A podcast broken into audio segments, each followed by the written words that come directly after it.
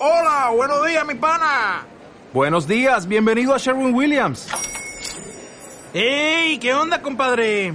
¿Qué onda? Ya tengo lista la pintura que ordenaste en el ProPlus app. Con más de 6.000 representantes en nuestras tiendas listos para atenderte en tu idioma y beneficios para contratistas que encontrarás en aliadopro.com. En Sherwin Williams somos el aliado del PRO.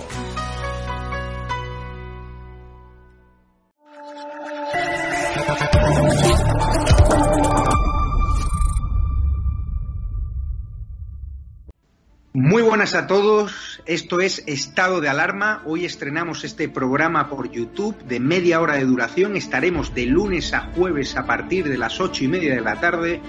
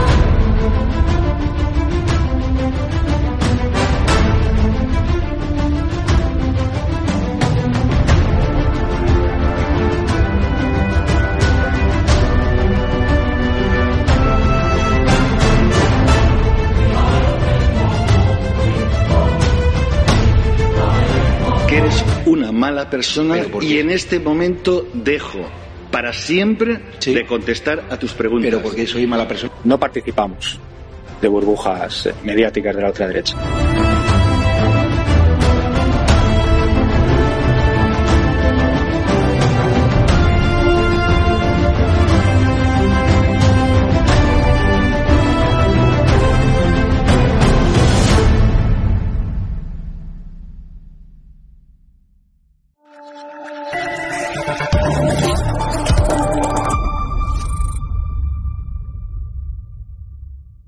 Hoy tenemos con nosotros a Jesús Sánchez, responsable de proyectos científicos de la Fundación CRIS contra el Cáncer.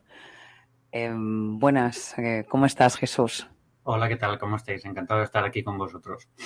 Muchas gracias por habernos dedicado una parte de tu tiempo en este día tan complicado y difícil en el que mm, han pasado escasas horas desde que nuestra querida Elena Huelva falleciera. Sí, eh, la verdad es que, bueno, o sea, es una situación bastante dramática. Eh, el, el cáncer infantil generalmente eh, es muy impactante, es una situación muy trágica tanto para la paciente que tenía toda la vida por delante como para las familias. Y realmente, bueno, pues es muy doloroso. Por eso queremos estar aquí con vosotros para poder apoyaros e informaros de todo lo que necesitáis e intentar arrojar un poco de luz a, a todas las dudas que, que podáis tener. Bueno, pues evidentemente ella tenía un sarcoma de Ewing que me gustaría que tú nos, nos comentaras, nos explicaras a todos los oyentes eh, y telespectadores pues qué es lo que sucede en, en este desarrollo, en este proceso, porque pues Elena se le diagnostica cuando tiene 16 años y ha estado mm, ahí pues conviviendo con él y siendo una persona eh, cuanto menos ejemplificante, ¿no? Entonces me gustaría que habláramos un poquito, si quieres, pues de Elena, de lo que ha supuesto y de lo que supone este este tumor tan desconocido y del que todos hablamos sin realmente saber. Bueno, eh, tenemos que saber que dentro de lo que es el cáncer hay muchos tipos diferentes de cáncer y también depende mucho pues, de, de las células que originan a, a cada, a cada tipo de tumor. Los sarcomas eh, son, se originan en las células que forman un poco, digamos, los andamiajes de los tejidos celulares, ¿no? Hay algunos que, algunas células que recubren los órganos o que recubren los tejidos. Los sarcomas eh, se originan en células pues que dan lugar pues a ese andamiaje, lo que mantiene un poco los, los tejidos. Y generalmente este tipo de tumores son más frecuentes también en, en niños que también están en desarrollo, etcétera. Entonces, el, sarcoma de Ewing es uno de los tipos de, tumores óseos más frecuentes en, en, niños. Generalmente suele suele aparecer en huesos. También puede aparecer en otros tejidos, pero aparece principalmente en huesos.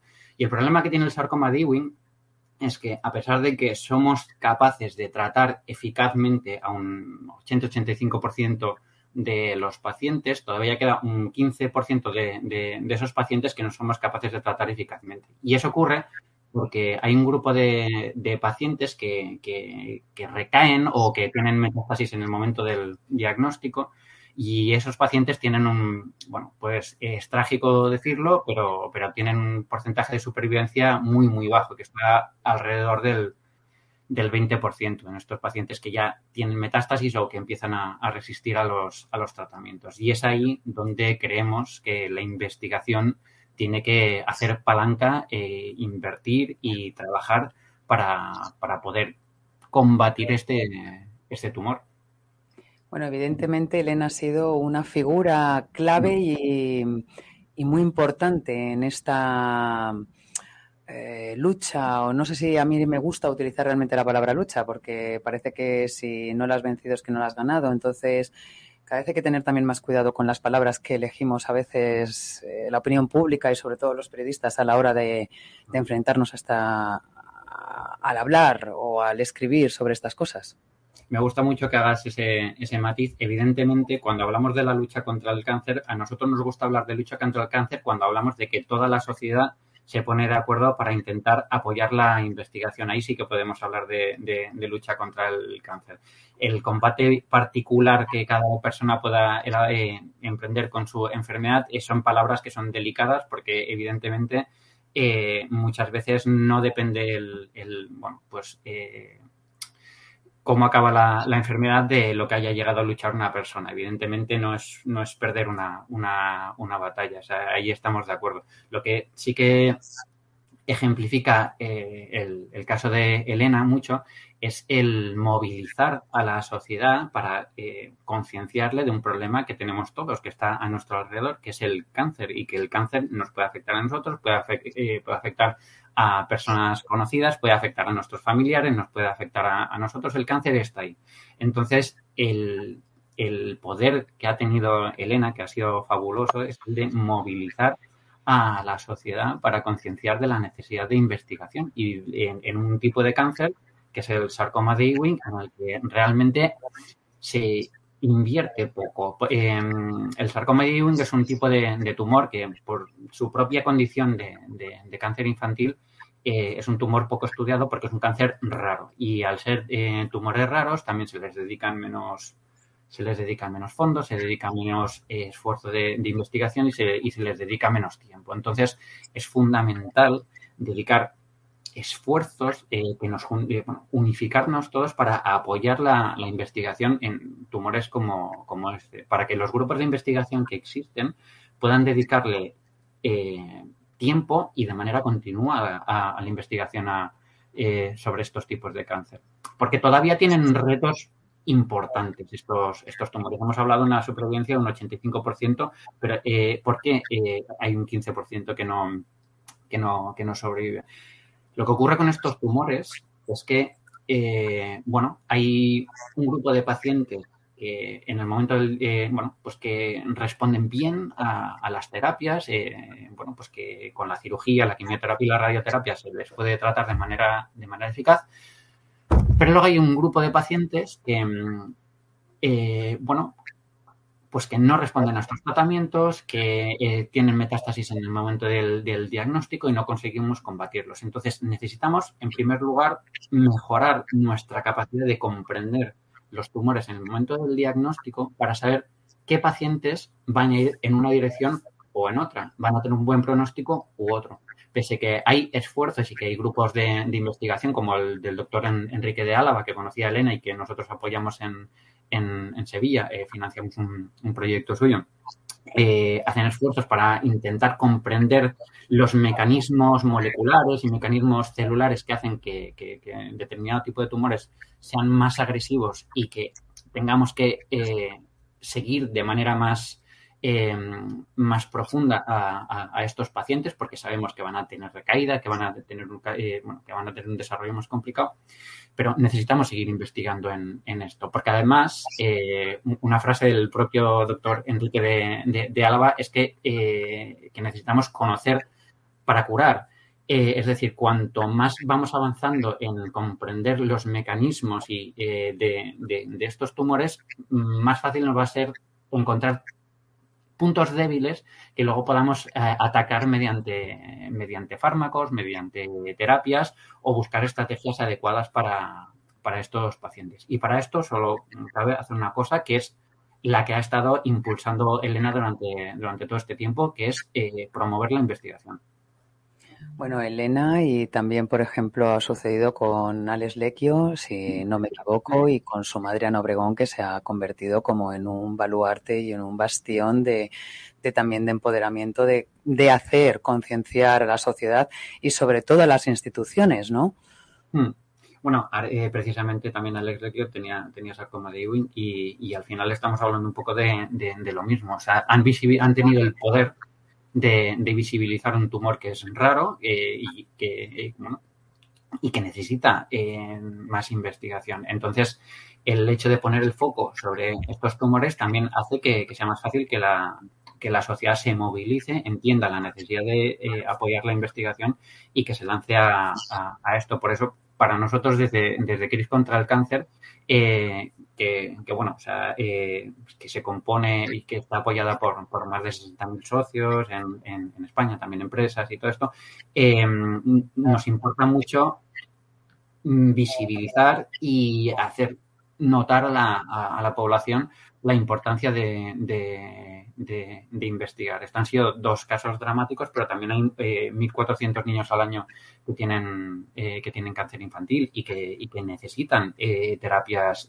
efectivas. Hace 100 años no teníamos terapias para, para ningún tipo de, de tumor, terapias eficaces, especialmente para tumores infantiles. Gracias a la investigación, ahora mismo el, el, cáncer infantil está sobreviviendo entre un 80 y un 90, y un 90%. Y esto ha sido todo gracias a la investigación. Si no investigamos, nos quedamos como estamos. Si no investigamos, este 15% de niños que tienen sarcoma de Ewing van a seguir siendo un 15% de aquí 100 años. Entonces, eh, necesitamos tener, mm, necesitamos avanzar y la única manera de avanzar es la investigación. Eh, Jesús, a mí me gustaría que nos contaras em, ¿Por qué realmente ataca tanto a los niños em, este sarcoma que, es tan desconocido? ¿Qué es lo que habéis podido investigar o a través de vuestros estudios habéis visto que es em, lo que haga que llegue a, que sea pues la población infantil la más doliente? Bueno, el, realmente tenemos que, hay un, hay, un concepto que es importante y es que eh, el cáncer infantil es diferente al, cáncer adulto. O sea, generalmente las causas que llevan a que los adultos desarrollemos cáncer están más asociados, pues, eh, en primer lugar, a, ciertas predisposiciones, por supuesto, pero esto al final es un componente que suele estar relacionado con un 10-15%, eh, y luego, pues, con, eh, está asociado a que las células a lo largo de la vida pues se van multiplicando, se van multiplicando y con cada multiplicación eh, cada célula tiene que copiar todo su material genético, que son eh, más de 3.000 millones de letras. Entonces, en cada división, en cada multiplicación, pues usted hay que ir copiándolo, copiándolo, copiándolo, copiándolo. Entonces, a lo largo de la vida aumentan las posibilidades de que en estas copias hayan errores que luego desemboquen en, alteraciones y que las células puedan llegar a provocar un cáncer. Por eso los tumores son más frecuentes en la, en la población adulta. Cuanto más mayores, más frecuente es la, es la, la posibilidad de desarrollar un cáncer. Esto no ocurre en los niños. Los niños, eh, los niños que desarrollan cáncer no han tenido tanto tiempo de acumular todas estas mutaciones. Y luego, por otro lado, está el, eh, bueno, pues elementos que puedan agredir al, al agredir al, al ADN de, las células entre las y elementos del estilo de vida, por ejemplo. O sea, está comprobado que, que factores como eh, la obesidad, el alcoholismo, el tabaco y otros elementos están directamente eh, implicados en, el desarrollo de, tumores. Todos estos elementos no los tenemos en el cáncer infantil. El cáncer infantil aparece por otras cosas y se desarrolla de, otras maneras. Eh, afortunadamente, es poco prevalente. Estamos hablando eh, de más o menos unos 1.400 casos de, tumores eh, infantiles en, España al, año, de los cuales la mayoría se, cura. Eh, no obstante, como, te estaba, como te decía antes, hay algunos tumores que están asociados al crecimiento. entre ellos, bueno, pues suelen ser frecuentes algunos sarcomas, que son las células un poco pues que hacen que los tejidos vayan creciendo y que van poniendo un poco los cimientos de, los tejidos. Y dentro de ellos, eh, pues el sarcoma de Ewing es un tumor que es bastante agresivo y que, bueno, que ya digo que es más o menos un 65% de, de, o 60% de los, de los tumores en los huesos. Entonces, el problema del sarcoma de, de, de Ewing es que en, en, algunos pacientes, por alguna razón, eh, eh, bueno, pues son, son, son, tumores como muy complejos, con, con, con, unos tejidos muy, eh, muy complicados, también tienen algunas particularidades genéticas que hacen que en, en algunos pacientes haya más posibilidades de que las células mm, migren a a otros tejidos y provocan una metástasis o que no respondan bien a los tratamientos o que el sistema inmunitario no pueda acceder de manera correcta para, eliminar a las, a, las células.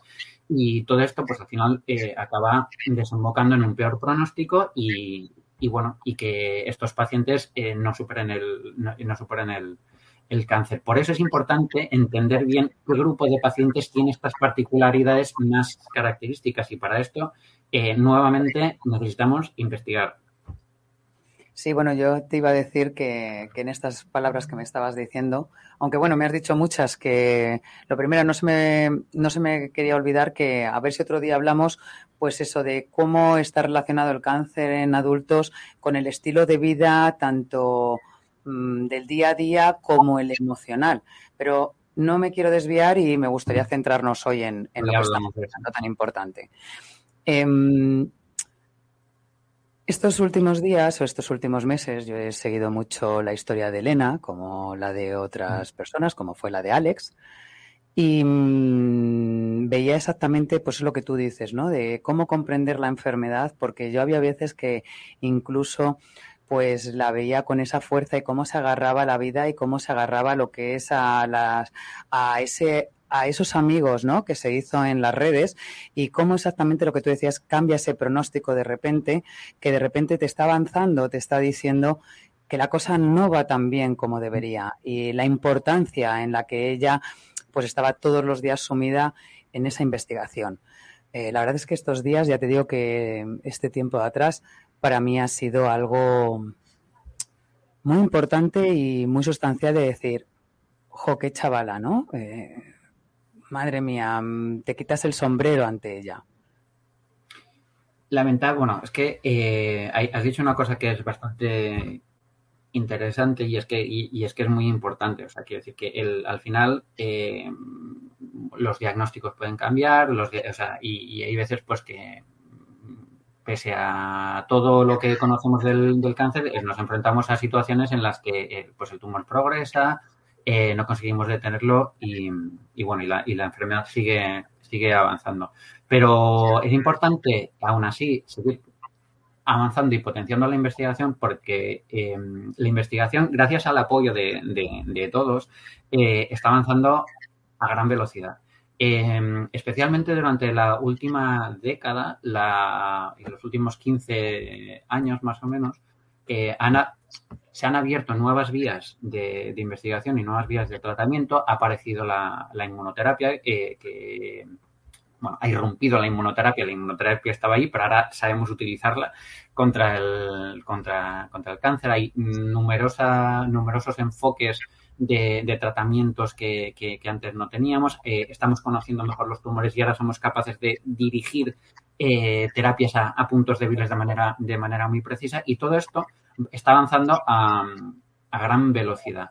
Entonces, eh, hay una cosa que solemos decir y es que el, éxito en, conseguir terapias efectivas es una cuestión que es mm, depende única y exclusivamente de recursos y de, tiempo.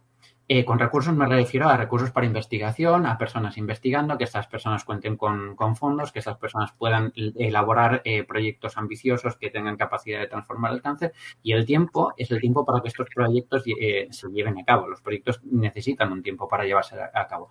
pero este tiempo de, que necesitamos para acabar definitivamente con el cáncer y o con el cáncer infantil, en este, en este caso particular, se va a reducir mucho cuanto más recursos tengamos y al final eh, está en nuestras manos eh, poner recursos para la investigación.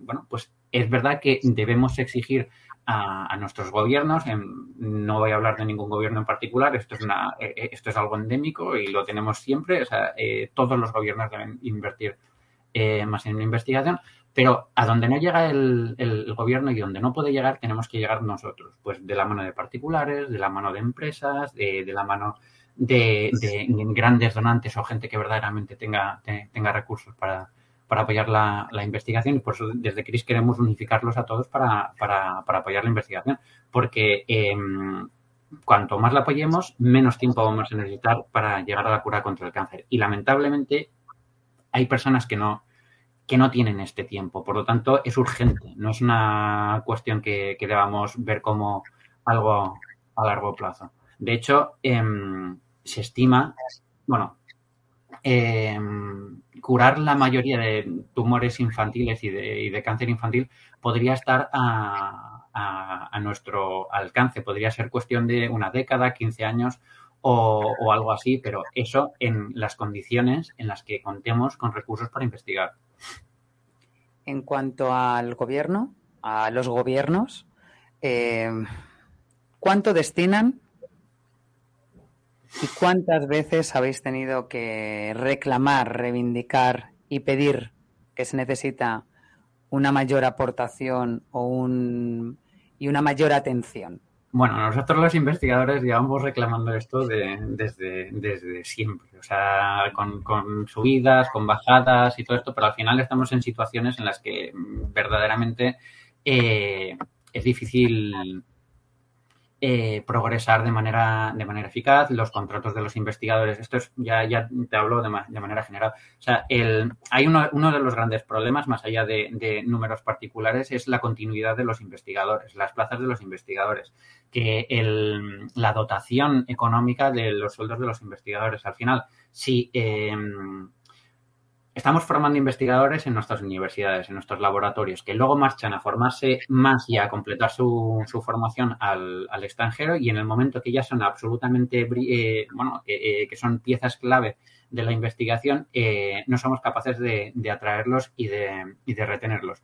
Porque las condiciones que tenemos aquí no son competitivas. Los sueldos son bajos, los contratos son muy cortos, no hay una las posibilidades de estabilización son muy complicadas, incluso para las mentes más brillantes que, eh, y, las personas que lo consiguen todo eh, más o menos de, una manera más rápida. Eh, su carrera al final siempre es una, carrera de, obstáculos, por lo tanto, no estamos consiguiendo hacer atractiva a España para los investigadores. Por eso. Sin embargo, te voy a hacer un inciso y resulta que lo que no sabe muchísima gente es que aquí hay grandes investigadores que han descubierto eh, desde vacunas, como solventar eh, cualquier tipología de, enfermedad, em, de todo. Y eso es lo que realmente se desconoce. El investigador español está muy bien valorado. O sea, eh, bueno, entre otras, no, entre otras cosas esto puede parecer coña, pero eh, al final em, el hecho de haber tenido que, vivir en la precariedad durante mucho tiempo, al final hace que los investigadores españoles sean muy versátiles, muy rápidos, muy ágiles y además muy trabajadores. Entonces solemos tener bastante buena valoración fuera. Pero más allá de esto, eh, ya digo que la formación eh, académica e investigadora en España es excelente. Lo que pasa es que luego, a la hora de retenerla, eh, no somos capaces de, hacerlo. Por eso, también es importante que para este tipo de cosas se implique la, sociedad civil.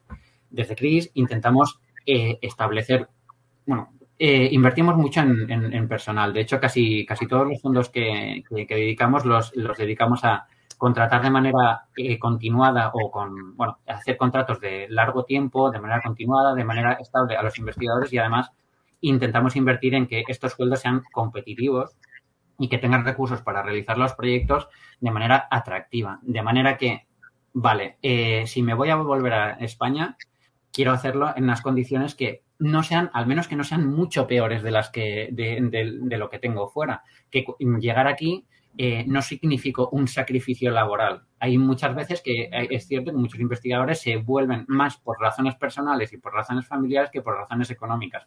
Pero si no las tienes, hay gente que necesitas atraerla y para eso necesitas hacer atractivo este, este, este país. Y para eso hay que mejorar la carrera de los investigadores, hay que hacer, mm, estabilizarlos y, proponer y plantearles situaciones, eh, plantearles condiciones en las que le resulte muy atractivo venirse. En ello andamos, de, de, todas maneras. Pero a ver, esto no me cuadra nada, porque resulta que tenemos médicos que ocupan una plaza de funcionario que me parece estupendo, ¿no? O tenemos funcionarios de todo tipo, pues lo más normal es que a lo mejor en investigación se abriera esa brecha, ¿no? De decir, oye, pues estas personas tendrían que estar pues en, en, esa, en ese tipo de, escenario, en esa plantilla que realmente necesitaría España y que vendría fenomenal a nivel nacional e internacional. Hay, hay plazas, o sea, hay plazas estables de, de, investigador, lo que pasa es que son escasas, también la dotación es, eh, escasa y, cuesta muchísimo llegar a, llegar a estas plazas. Hay, hay un embudo muy, muy grande y en este embudo eh, nos estamos perdiendo a gente muy buena y como las condiciones son así, también eh, el hecho de venirse para afuera, para saber que te tienes que enfrentar este embudo y golpearte una y otra vez contra una pared hasta finalmente conseguir una plaza, hace que muchas personas abandonen la carrera investigadora o se queden fuera. Entonces, em, necesitamos, bueno, o sea, eh, mientras no existan estas plazas, pues al menos eh, intentar proporcionar los medios para, para, esto y además hacer presión para que, para que esto siga, bueno, para que las, este tipo de plazas sigan sigan ampliándose. Eh, y luego además una, has mencionado otra cosa que sí, perdona, no sé, eh, perdona que te interrumpa, pero el, también has mencionado mm, a, los médicos. Eh, también hay una figura dentro de los investigadores en la que tenemos que incidir mucho y ayudar a que esta figura exista, se estabilice y que cuente con, con un itinerario particular, que es la figura del médico investigador, que está en medio sea, es una especie de, em, en, lugar, en lugar de entrar en la investigación por carreras como em, pues biología, bioquímica, química, biotecnología, eh, genética, etcétera, entran por la rama de, medicina. Son personas que han hecho su carrera de medicina y que luego eh, adquieren experiencia en laboratorios y desarrollan sus proyectos de investigación. Esta figura es esencial porque estos médicos están en medio del laboratorio y en medio del paciente, con lo cual hacen son un puente fabuloso para entender bien cuáles son las necesidades del paciente y crear proyectos que traduzcan muy rápidamente los resultados del laboratorio para llegar al paciente. El problema es que en España, bueno, esto ya es una cuestión más europea, esta figura es muy, muy, muy escasa. Eh, no hay un apoyo para, eh, de la, en la carrera del médico investigador no hay un itinerario predefinido para esto. Los médicos que están haciendo esto lo están haciendo a costa de su salud y de su familia, realmente, porque están investigando en los completamente eh, fuera de, su horario laboral, porque tienen una carga de, pacientes extraordinaria. Entonces, su institución no les da apoyo generalmente eh, y tienen muchos problemas para dedicar tiempo para, para investigar. Y es una figura que es clave y es una figura que verdaderamente nos acerca a, la curación de los, de los, tumores. Por eso también queremos intentar eh, estimular, facilitar, poner medios y ayudar a la formación de, esta figura de los médicos investigadores. Desde CRIS estamos haciendo muchos esfuerzos en formarles y darles financiación, pero, pero también es una figura que es, que es esencial. Bueno, ¿y qué podemos decir ahora que tienes aquí la tribuna abierta? ¿Qué le dirías directamente, pues eso, a ese Ministerio de Sanidad o a ese gobierno para que directamente pues podáis lograr más, más, más, más atención, más recursos? Pues que escuchen a, a ver, eh, esto al final eh, se trata de escuchar las necesidades de, los investigadores y, y, fundamentalmente eh, proporcionar los medios los y te voy a decir cortándote de los investigadores y de los pacientes, que son los que los y sus familias, que te pones a pensarlo y dices. No, absolutamente. De hecho, eh, bueno, esto es una cosa muy interesante y es una también es una tendencia europea que también se está y también se está llevando a, cabo también en, muchas instituciones que es eh, implicar en los proyectos de investigación y implicar en el desarrollo de ensayos clínicos a, los pacientes y que ellos también vayan aportando su experiencia personal, sus eh, sus percepciones, sus opiniones, porque eh, al final los tratamientos y los diseños de los ensayos clínicos también pueden afectar a, la calidad de vida, al el tipo de terapia, cómo se, cómo se da, eh, la frecuencia, los desplazamientos y todo este tipo de cosas son cosas que, bueno, pues que suponen una, o sea, que pueden suponer una, un impacto muy importante en la vida de los pacientes. Entonces, es importante que todo este tipo de cosas también se integre dentro del desarrollo de las, de, los tratamientos. Se está atendiendo a esto también. Es bueno, es lento, eh, no, está ocurriendo tan rápidamente como nos gustaría, pero, pero al final eh, también eh, está ocurriendo. Es un cambio que, que, afortunadamente llegará. Bueno, para ir terminando, porque sabes que podríamos hablar mucho tú y yo, me gustaría que me comentaras cuáles son yo como familia, como persona, como padre, mm, ¿cómo puedo saber o qué es lo que me da el saber que puedo tener un sarcoma eh, de Ewing como ha sufrido Elena o Alex Lecchio? Bueno, a ver, eh, esto es una pregunta delicada y yo creo que lo mejor es que este tipo de terapia la respondiera, este tipo de pregunta la respondiera un médico eh, que probablemente eh, lo, haga de manera más correcta. También es verdad que hay muchos síntomas de, muchos tipos de cáncer que al final son comunes a, otras patologías. Entonces, bueno, que este tipo de cosas lo mejor es que las personas cuando tengan una serie de síntomas que les resulten raros acudan a su médico y que su médico pues les, les oriente y les informe. Tampoco eh, creo que tengamos que aterrorizarnos con, con, esta situación. O sea, afortunadamente se trata de tumores que son raros, son infrecuentes eh, y que, bueno, precisamente por eso se necesita investigación, porque, eh, porque son tumores que son, que son muy poco muy poco frecuentes. Pero eso sí, en el momento que observen, que, sea, eh, que cualquier persona observe cualquier cosa rara, pero ya no porque sea cáncer, sino porque sea cualquier cosa, es importante acudir al, al, médico.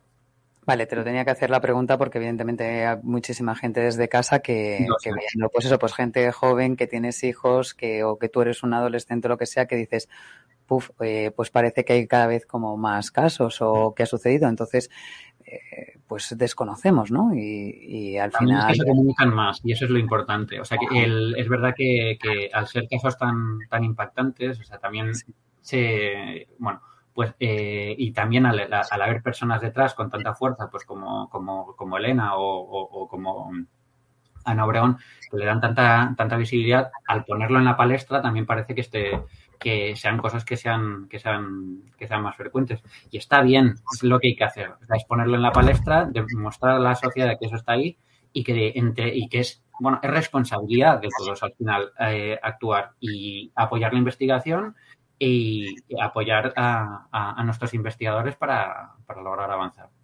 Bueno, para finalizar, me gustaría que nos contaras qué estáis haciendo desde la Fundación CRIS desde dentro. Bueno, al tratarse de un tumor raro y que realmente requiere investigación, desde CRIS llevamos muchos años apoyando al proyecto del doctor Enrique de Álava, que está en el Hospital Virgen del Rocío de, Sevilla, y de hecho ha conocido a, Elena Huelva, que consiste en precisamente intentar determinar qué pacientes tienen esos tumores que son más agresivos, que son más complicados de tratar y que van a tener un pronóstico peor para poder hacerles un mejor seguimiento. Y además, con este conocimiento que se vaya generando, eh, tanto a nivel genético de ese tipo de tumores, como también un poco de la organización de los tejidos de, esos tumores, em, intentar determinar qué puntos débiles aparecen en esos tumores para que luego podamos desarrollar terapias más eficaces. Porque al final, como él mismo dice, eh, conocer es curar y cuanto mejor conozcamos estos tumores, más efectivos vamos a poder ser para desarrollar terapias. Bueno, pues muchísimas gracias Jesús por haber venido hasta aquí, por estar con nosotros. Eh, me encanta pues toda la labor que habéis ido haciendo durante todo este tiempo. Os he visto nacer y crecer y creo que con, el esfuerzo de todos vamos a llegar a hacer muchas cosas y que haya otras personas que, como Elena de Huelva, sigan siendo ejemplificantes y que la tengamos aquí en nuestro recuerdo para siempre. Efectivamente, como decimos siempre, desde CRIS investigamos, ganamos. Y esto es una cosa de todos y tenemos que responsabilizarnos de, que el cáncer eh, nos afecta a todos y que entre todos tenemos que intentar acabar con él. Así que muchísimas gracias por invitarnos, ha sido un auténtico placer y hasta la próxima. Thank you.